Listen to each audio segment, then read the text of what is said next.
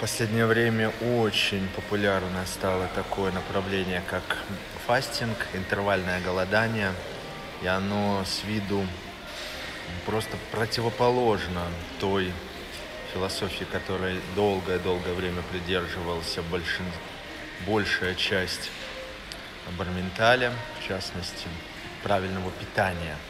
Правильное питание, интервальное голодание чудится, что по некоторым вопросам, ну вот просто кардинально по-разному смотрят на мир. Интервальное голодание говорит, полезно 16 часов не есть. Ну, допустим, это с 8 вечера до 12 дня следующего. А правильное питание говорит, вы что, ни в коем случае э, нельзя не есть вечером, еда запускает ночное разжигание, ни в коем случае э, нельзя пропускать завтрак, завтрак, пропуск завтрака вообще грех. Как объединить эти два подхода? Кто прав? Отвечу очень важный момент, какую цель вы ставите. Давайте мы с вами сейчас поставим цель все-таки похудения. Если мы ставим цель похудения, чрезвычайно важно понимать, что любая диета, эффективная при похудении, является гипокалорийной. То есть диета должна быть гипокалорийной, тогда она будет вас худеть. Гипокалорийной, то есть за сутки вы должны набирать э, калорий меньше, чем вам нужно для жизни, тогда недостаток будет браться из жира. Ну, условно 1200 калорий. То есть, если вы едите на любой диете 1200 калорий, причем диета может не предполагать э, прямой подсчет калорий. Чаще всего диеты и создаются для того, чтобы напрямую уйти от этого пугающего многих людей действия, как подсчет калорий. Так вот, если диета выдает 1200 калорий, вы на ней худеете. Теперь давайте сравним ПП и интервальное голодание. В чем, почему они эффективны? Потому что и та, и та диета создают гипокалорийный режим. Только по-разному создают. Э, правильное питание создает гипокалорийный режим за счет того, что я ем постоянно и регулярно. То есть я все время сытый. У меня нет вот этой трясучки, когда я сильно голодный и наедаюсь. То есть философия правильного питания, если ты будешь все время сытый, то ты не будешь переедать. А смысл, если ты через 3-4 часа снова поешь? Тогда можно сегодня и не наедаться.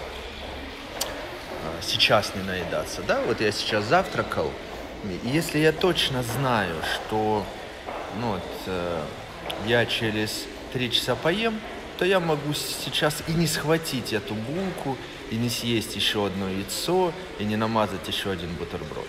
Вот идея. И согласитесь, в этом есть свой резон, и все вы отмечали, что если еды много, и ты знаешь, что завтра, то через несколько часов ты съешь еще одну конфету, ну нет смысла заталкивать в себя три конфеты за щеки.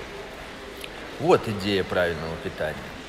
Но Интервальное голодание стоит на других позициях. Она говорит о том, что если я часто питаюсь, то я, чем чаще я питаюсь, тем сильнее я хочу есть. И в этом тоже есть свой резон. И биохимический резон. В правильном питании тоже есть, кстати, своя биохимическая основа, что организм, э, испытывая все время сытость, не замедляет обменные процессы. А биохимическое основание интервального голодания, что если я длительное время не ем, то мой инсулин падает, и я есть не хочу. Действительно, лично я на своем опыте убеждаюсь, что когда я поем, то тяга у меня даже усиливается, то есть вот этот резкий подъем инсулина требует еще и еще, и в последнее время я замечаю, что даже после очень плотного обеда тяга съесть что-то сладкое сильнее, чем когда я не ел. Вот такая вот штука биохимическая она есть. Ну и кроме того, психологический момент в интервальном голодании э, тоже присутствует. Когда я постоянно сталкиваюсь с едой, у меня больше соблазнов. Ну, условно, если бы меня все время окружали супер красивые девушки, которые бы меня все время соблазняли, ну, конечно, э, это требовало бы определенных э, усилий, чтобы не идти на, там, на провокации или еще на что-то. Да? То есть, э, когда тебя все время окружает еда, ну, велика вероятность взять и сорваться и еще что-то. Есть такое дело. Странно. Два противоположных подхода утверждают, что именно они и помогают есть меньше. И получается, что данный вопрос, он очень индивидуальный. Вам легче не переедать, когда вы все время сыты, или когда вы реже сталкиваетесь с едой. Скажу о себе. Э, я, например, в Казани люблю не ужинать. И считаю, что отказ от ужина в Казани идет мне на пользу. Важный момент. Интервальное голодание будет эффективным только если голод приносит радость. Если голод вызывает чувство обделенности, то это приводит к замедлению обменных процессов. Еще разочек. Интервальное голодание не будет приводить к замедлению обменных процессов, если вы испытываете удовольствие. Когда я нахожусь в Казани и не иду ужинать, я настолько устаю там под конец. И лечь пораньше спать – это удовольствие. То есть я получаю удовольствие, что мне не надо куда-то переться и идти. Обычно я в Казани ем в кафе. Второй момент, ну, что греха таить. Есть определенная гордость, что у тебя получается не ужинать. Имеешь ты лишний вес, не имеешь, есть в этом на сегодняшний день в современном мире некое э, геройство. А, и что-то еще я хотел сказать. А, да, ну и денежка все-таки маленькое, маленькое удовольствие сэкономить тысячу рублей.